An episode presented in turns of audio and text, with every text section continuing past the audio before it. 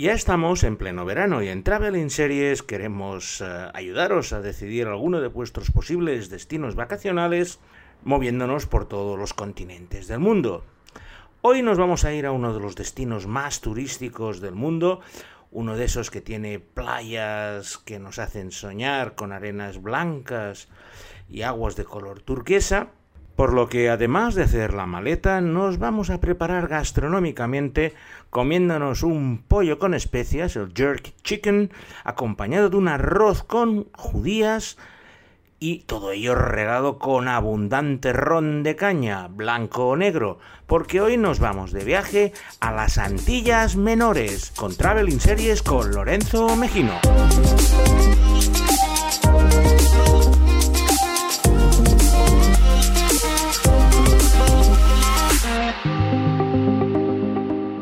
Las Antillas Menores son un arco de islas que se encuentran situados en el borde oriental del mar del Caribe, separadas del Atlántico, y que son un conglomerado de pequeños promontorios volcánicos e islas completamente planas en las cuales tenemos ocho países independientes y varias dependencias más de colonias europeas. Las podemos dividir culturalmente en tres zonas muy claras las de habla británica, que son las que proceden de la Commonwealth, y casi todas son islas independientes, las de que provienen de la colonización francesa, que son dos eh, provincias más de Francia, como son Martinica y Guadalupe, a la que hay que juntar algunos pequeños territorios pequeñitos como San Martín y San Bartolomé. Y por último tenemos las Antillas holandesas, un conglomerado de seis islas separadas que están eh, salteadas por todo el Caribe con sus islas principales que son Curazao y Aruba. En total representan unas 25 islas habitadas con 4 millones de personas que se agolpan en una superficie de unos 14.000 metros cuadrados, que sería una tercera parte de Cataluña. Como podéis ver, no son ni muy extensas ni muy pobladas y por eso su producción cinematográfica y audiovisual a la fuerza tiene que ser pobre, puesto que la mayoría de las islas apenas pasan de los 100.000 habitantes o de los 200.000 y con eso les es imposible hacer una industria audiovisual, aunque os explicaré que han encontrado una salida muy inteligente y recientemente se están volviendo unos grandes destinos turísticos para gente que está viendo la televisión en Estados Unidos y en Canadá, pero no viendo series precisamente. Personalmente le tengo una gran manía a los cruceros. No puedo con ellos y nunca me vais a ver en uno. Por lo que todas las veces que he estado en las Antillas Menores ha sido en viajes que solía hacer en febrero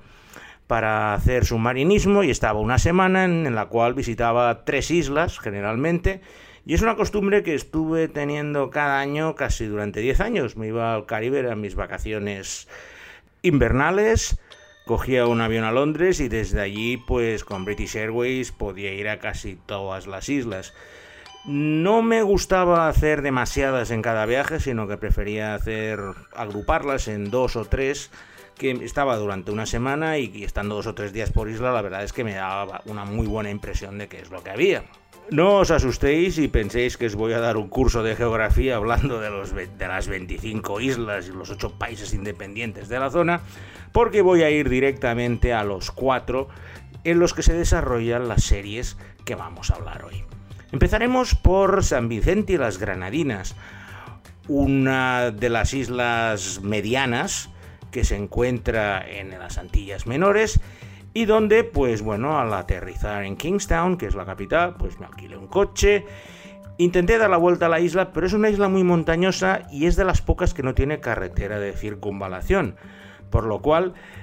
empecé a, dar la vuelta hasta que llegué al final, donde había una especie de chamizo, una zona que se llama New Sandy Bay, al norte de la isla, y allí se acababa la carretera. Entré al chamizo, que era pues bueno, una especie de bareto ahí, bastante cutre, y al, eh, y al camarero le digo, bueno, ponme un poco de ron. El tío me pregunta, se me queda mirando y dice, ¿qué quieres? ¿Un ron local o un ron de marca? Y dice, no, no, ponme lo que tú te bebas. Me saca una botella de la nevera, me la pone en un vaso, me, avisa, es fuertecillo, ¿eh? Bueno, bueno, vamos a ver. Cojo, me, me pego un, un primer lingotazo y es lo que yo le llamo un ron trazador, porque a medida que iba pasando por la laringe, el esófago, el estómago, me quemaba absolutamente todo lo que tenía por dentro, me lo limpiaba también perfectamente, pero de esos rones que te deja sin habla. Luego estuve hablando con el señor y dice, no, esto lo cultivamos aquí, nos lo destilamos nosotros en un alambique casero con una caña, y yo creo que es el ron más fuerte que he tomado en mi vida. Todas las Antillas Menores son un magnífico decorado para los reality shows. Aquí no hablamos de reality shows, pero en este caso sí que me veo obligado a explicaros un poco cómo funciona el tema en estas islas. Porque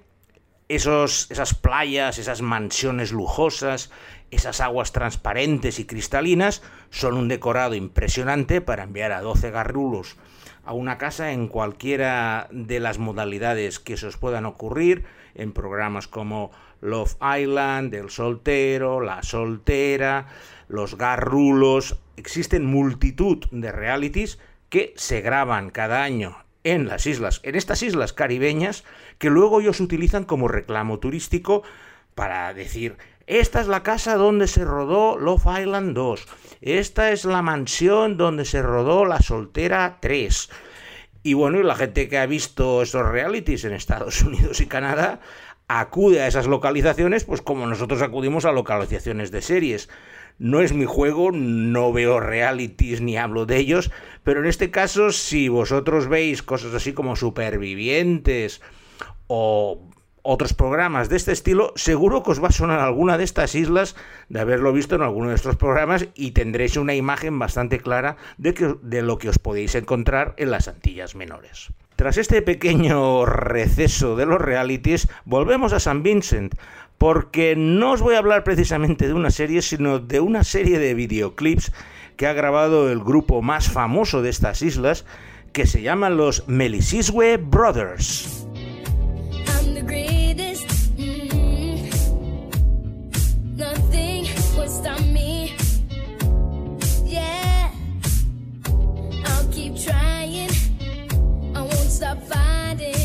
Los Belisiswood Brothers son, unos, son tres hermanos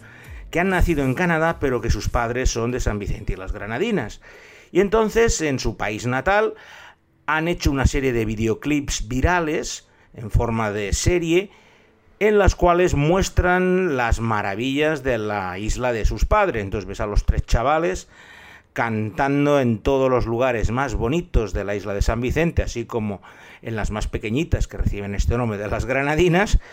y por lo menos es como un buen reclamo turístico. A ver, como serie eh, es como si aceptamos el pulpo como animal de compañía. Pero bueno, han grabado bastantes videoclips y tampoco hay mucha selección como para ponerme muy quisquilloso. Así tenéis a los Melisiswe Brothers en San Vicente y las Granadinas.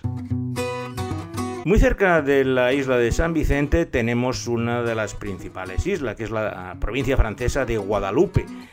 Una isla preciosa con forma de mariposa, dividida en dos partes, Grand Terre y Basse Terre. Grand Terre es una isla volcánica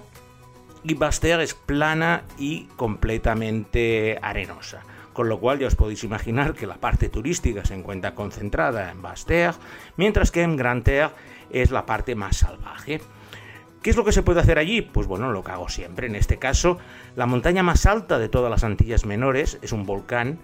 que se encuentra más o menos operativo, que se llama La Soufrière, que tiene 1470 metros y que se sube y baja en 4 horas y media. Así pues, ya os podéis imaginar que lo primero que hice al ir a Guadalupe fue coger el coche, subirme al Parque Nacional de Guadalupe y desde allí por un sendero completamente trillado subir al cráter del volcán donde sí que es cierto que se veían humaredas abajo, un poco, similar a lo del Vesubio,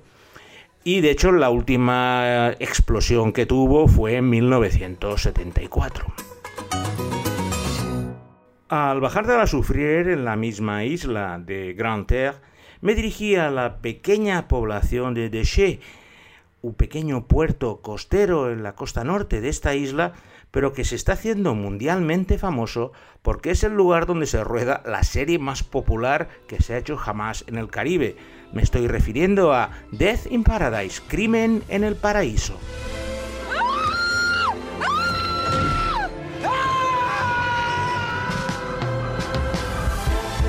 La premisa de Crimen en el Paraíso es de lo más curiosa, ya que empieza con Richard Poole, que es un estirado detective londinense, que es enviado a la ficticia isla caribeña de Saint-Marie para investigar el homicidio del inspector británico que dirigía las investigaciones criminales de esa minúscula isla tropical. Pero que una vez resuelto el caso es obligado a quedarse. Así pues, el contraste entre el estirado inglés, que siempre va con traje y que solo tiene nostalgia de su país, con el comportamiento mucho más relajado de los policías y la gente local, es una fuente de hilaridad y contrastes muy divertida, todo ello rodado en la preciosa ciudad de Deshey, con la playa y con todas las cosas que os podéis esperar del trópico. La serie es básicamente un misterio que empieza con un asesinato en circunstancias complicadas de resolver, de esos que te pica el gusanillo para saber quién ha sido y sobre todo cómo ha sido. Entonces empiezan los investigadores, este policía británico y su ayudante local, que siempre es una detective de color, que es la que conoce bien a la gente de la zona, entonces ambos empiezan sus investigaciones con las típicas ruedas de interrogatorios, todos los sospechosos parece que tienen algún móvil para haber asesinado a la persona y finaliza pues como finalizan las series de este tipo, con todos los personajes reunidos en una sala y con el policía, en el mejor estilo Agatha Christie, que va eliminando uno a uno a los sospechosos hasta descubrir al culpable y explicando en forma de flashback cuál es la manera de explicar el asesinato y la forma en que, se ha, en que ha ocurrido. La serie tiene unas audiencias brutales en Reino Unido y ha sido eh, renovada para una octava temporada. La emiten en España en Cosmopolitan y me consta que tiene grandes audiencias aquí también. Porque si buscas un misterio sencillito para pasar el rato entretenido y con unos grandes paisajes, la verdad es que Crimen en el Paraíso te ofrece todo eso y más. Aparte, la fórmula está tan bien eh, engrasada que cambian los policías británicos, llevan tres ya que son trasladados de la metrópoli, cambian los policías locales y la serie sigue sin resentirse, puesto que los misterios siguen enganchando desde el primer momento y seguro que es la serie que os viene a la cabeza cuando estáis pensando en el Caribe y más concretamente en las Antillas Menores.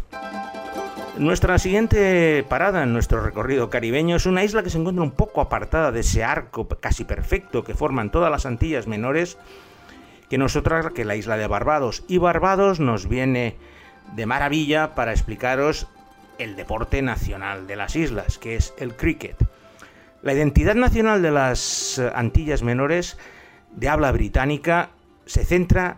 principal y exclusivamente en su equipo de cricket, que con el nombre de West Indies, Indias Occidentales, están al nivel de los mejores equipos del mundo y de hecho ganan Australia, Inglaterra y los mejores y los partidos de cricket son toda una religión en esa zona. Yo tuve la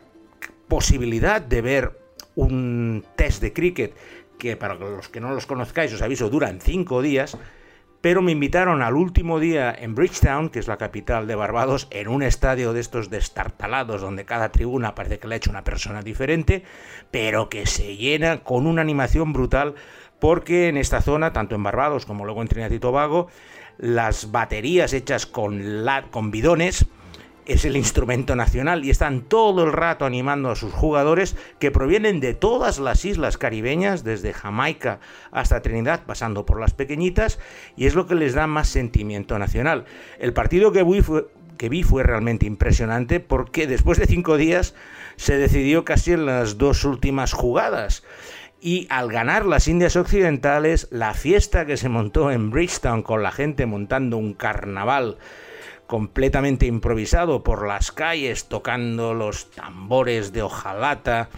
cantando. A mí de hecho me tomaban por inglés, porque como era blanco se imaginaban que era inglés, pero bueno, rápidamente con mi acento les demostraba que era, que era español y que conmigo que no se metieran. Pero la verdad es que son gente muy tranquila, más, más que nada se reían un poco a los blancos que veían se, se, mofaban un poco de ellos, pues bueno, como lo, como lo suele suceder en estos derbis, porque para ellos ganar en cricket a Gran Bretaña es como ganar un clásico en el fútbol.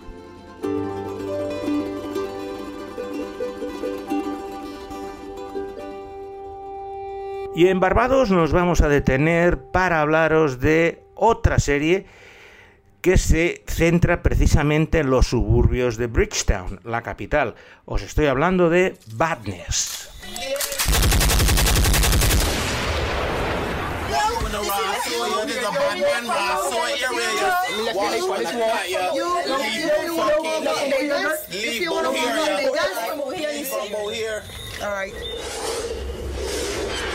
Badness es toda una sensación en esta pequeña isla caribeña, puesto que narra la lucha de dos clanes por el dominio de la droga en las afueras de Bridgetown. Empezó grabándose casi con un iPhone y con episodios de 8 minutos y los últimos episodios ya pasan de la hora. Otra cosa es que les, les haría falta un cierto montaje pero por ejemplo va muy bien para ver realmente lo que esconde Bridgetown más allá de los eh, grandes complejos turísticos donde va la gente de vacaciones, si no ves las las chabolas, las barracas donde vive la gente y esa lucha por el control de la droga que se cobran muchas víctimas y veréis la curiosidad del acento inglés que hablan allí, que es un patois que la verdad es que cuesta bastante entenderlo. Para poneros una idea, el de Jamaica es un poco más sencillo. En estas islas mezclan muchas palabras del francés y otras que se inventan directamente, con lo cual, aunque sepas inglés, ir a Barbados no deja de ser un desafío para entender la lengua de Shakespeare tal como la hablan los lugareños de la zona. Nuestra última parada en este viaje va a ser la isla más grande de las Antillas Menores, Trinidad y Tobago, un país que son dos islas, de hecho la de Trinidad que es la más grande y Tobago que es la más turística porque tiene mejores playas de arena. En Trinidad eh, existe una de las curiosidades geológicas más grandes que he visto, que es un gran pozo de brea enorme, un lago de brea que está en el centro de la isla y que hasta la derivación de betunes asfálticos a partir del petróleo, pues era la única fuente que había para tener alquitrán o brea que tenía unos precios enormes. Ahora se ha abandonado y la verdad es que es un lugar bastante lúgubre porque ves que está cubierto de esa capa negra viscosa te recomiendan, lógicamente, que no te metas ahí caminando porque es como unas arenas movedizas y te puedes hundir en el pozo de brea. Pero la sensación es bastante extraña y curiosa y de hecho uno de los deportes nacionales cuando los turistas van allí es tirar piedras al lago de Brea a ver si se hunde o se queda en la superficie. Y en Trinidad y Tobago, y más concretamente en su capital, Puerto España, se desarrolla la última serie de nuestra selección. Una serie de la MTV que se llama Tribus, Tribes.